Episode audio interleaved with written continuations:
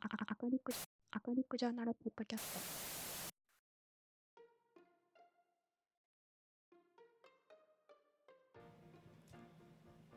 皆様こんにちは。アカリックジャーナルポッドキャストナビゲーターの平田です。このポッドキャストは株式会社アカリクが発行する大学院生研究者のためのキャリアマガジンアカリクジャーナルについて紹介する音声コンテンツです。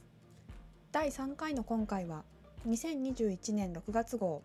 ボリューム2に掲載されている株式会社サイバーエージェントの高野正則さんのインタビュー内容をご紹介します。今回も合成音声ソフトであるアリアル、ミリアルに読み上げてもらうことでインタビューの状況を再現いたします。それではアリアル、はい、ミリアル、はい、よろしくお願いいたします。お任せください。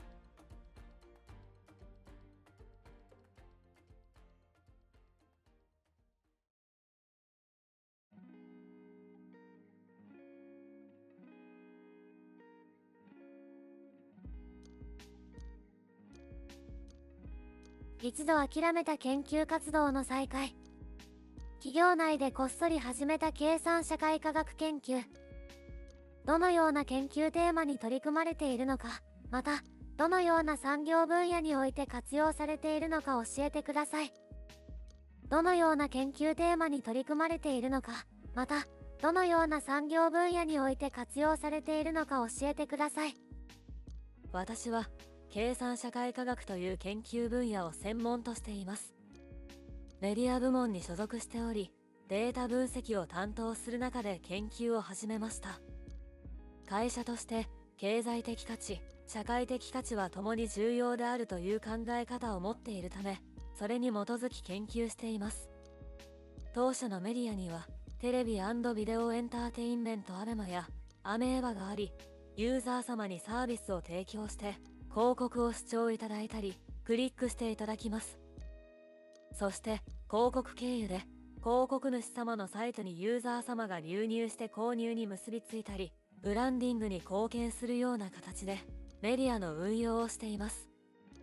ウェブメディア市場の拡大と、社会とウェブメディアの関係の複雑化に伴い、企画、開発、エンジニアリングや、その周辺のコンピューターサイエンスでは扱いきれない事象が多く発生します。フェイクニュースが以前よりも簡単に広がるなど、ウェブメディアが新たな問題の発生場所を提供してしまったという課題があります。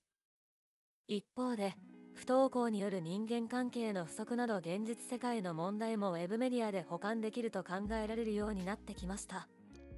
人や社会、文化の側面からメディアサービスの理解推進をすることで、当社のメディアが社会的にまたは学術的に貢献できると考え、研究をしています。計算社会科学領域では、社会の状況を知るためのソーシャルセンサーとして Twitter を使用する研究が多いです。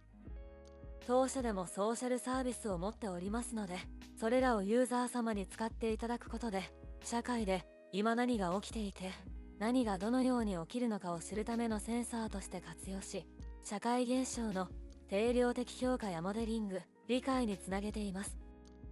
また、メディアでは介入ができますので、当社のメディアを課題解決ツールとして活用することを考えています。例えば、アベマで放映する番組に変化を加えたり、ピグパーティというアバターコミュニケーションサービスが社会問題解決に貢献していることを示し、さらに強化するということが挙げられます。このように、当社のメディアが持つ課題解決能力を高め、社会問題の解決につなげたいと考えています。社内には、直接的な事業貢献をする人が多数おりますが、プロダクト周辺に関する波及要素を体系立てて把握したり、アプローチをする人があまりいません。そのため、学術的な先行研究から得られる問題意識を、プロダクトの担当者に提供して、一緒に解決していくことで、社会の理解、社会に対する問題解決を提供したいと考えています。今の研究を始めたきっかけや、大学院時代からご就職までの間の経歴を教えてください。大学ではコンピュータサイエンスを学んでおり、その後、名古屋大学の複雑系科学の研究室でマルチエージェントシミュレーションを使った進化ゲーム理論の研究をしていました。博士号までは何とか取れたのですが博士後期課程2年あたりからキャリアや研究テーマの点で少し辛くなってきてしまい研究と関係のないシステムインテグレーターに就職してシステムエンジニアを2年半ぐらいやっておりましたその後当社に転職しました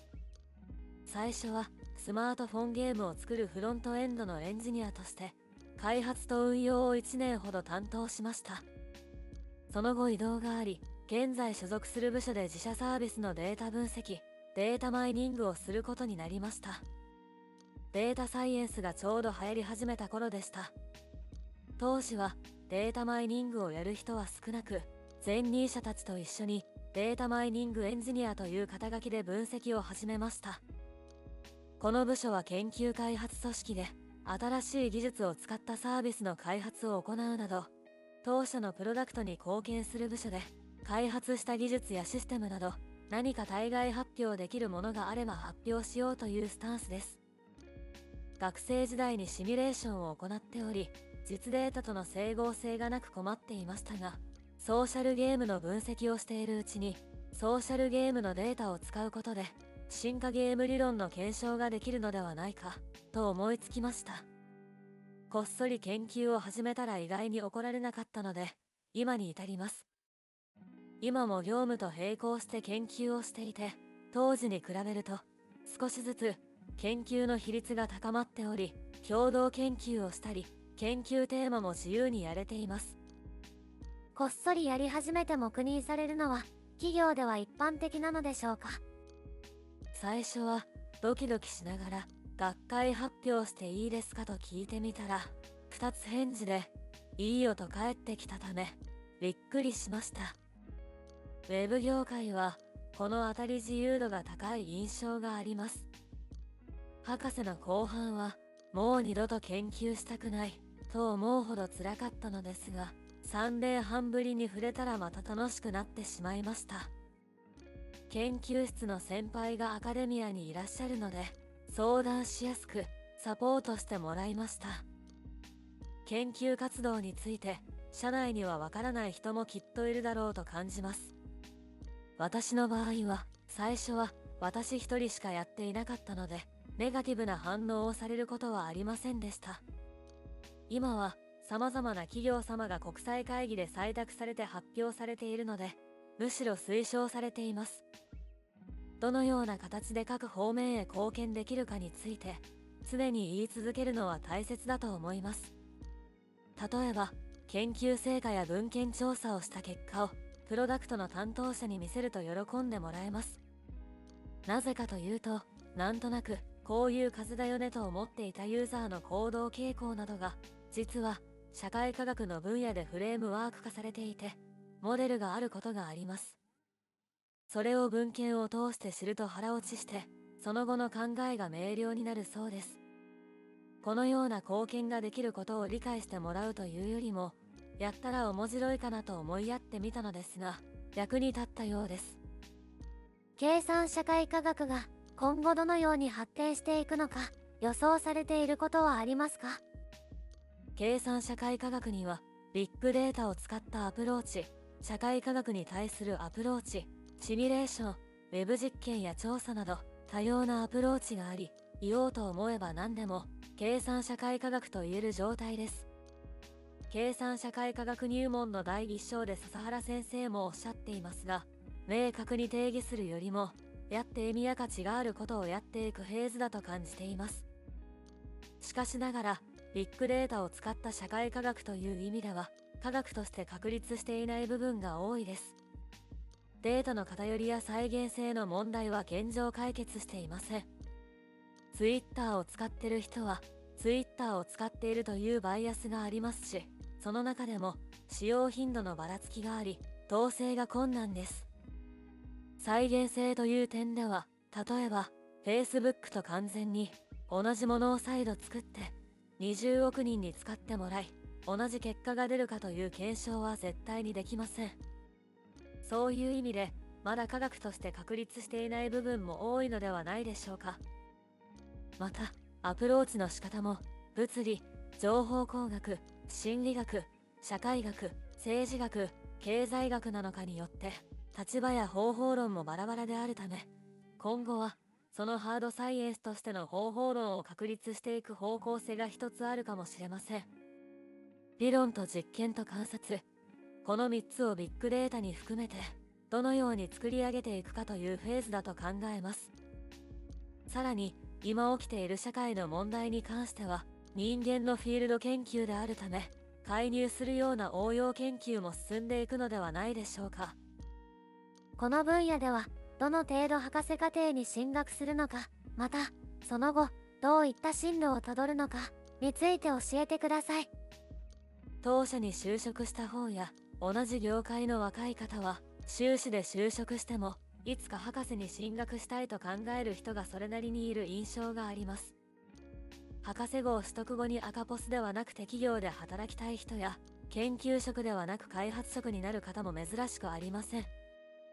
コンピューターサイエンス分野は企業でも研究できる場合が多いため大学に戻ることを考える方も少ないように思えます。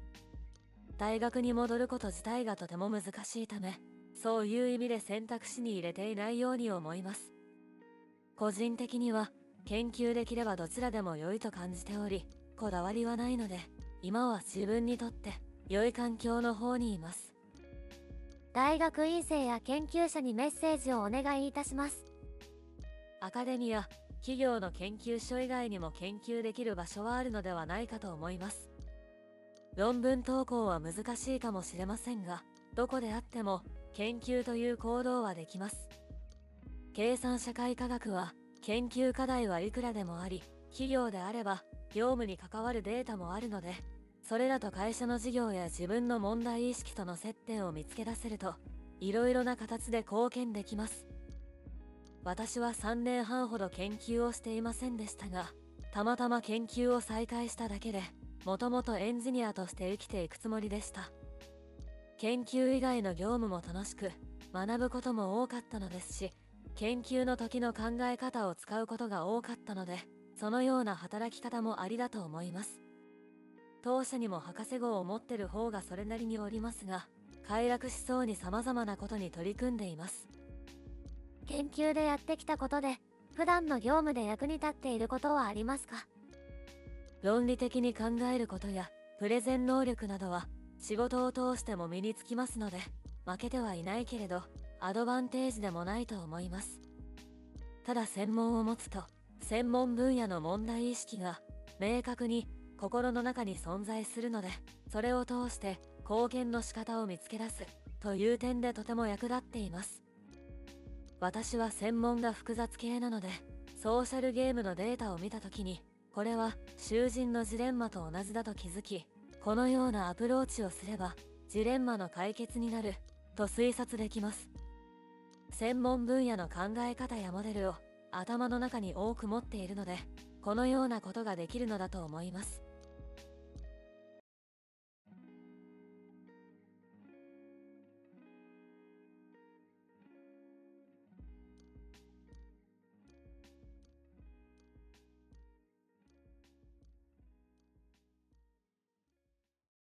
いかがでしたでしょうか？今後もアカリックジャーナルポッドキャストでは様々な音声コンテンツを配信予定です。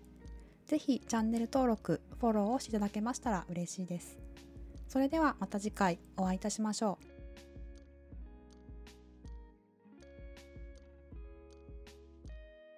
う。This program is brought to you by アカリク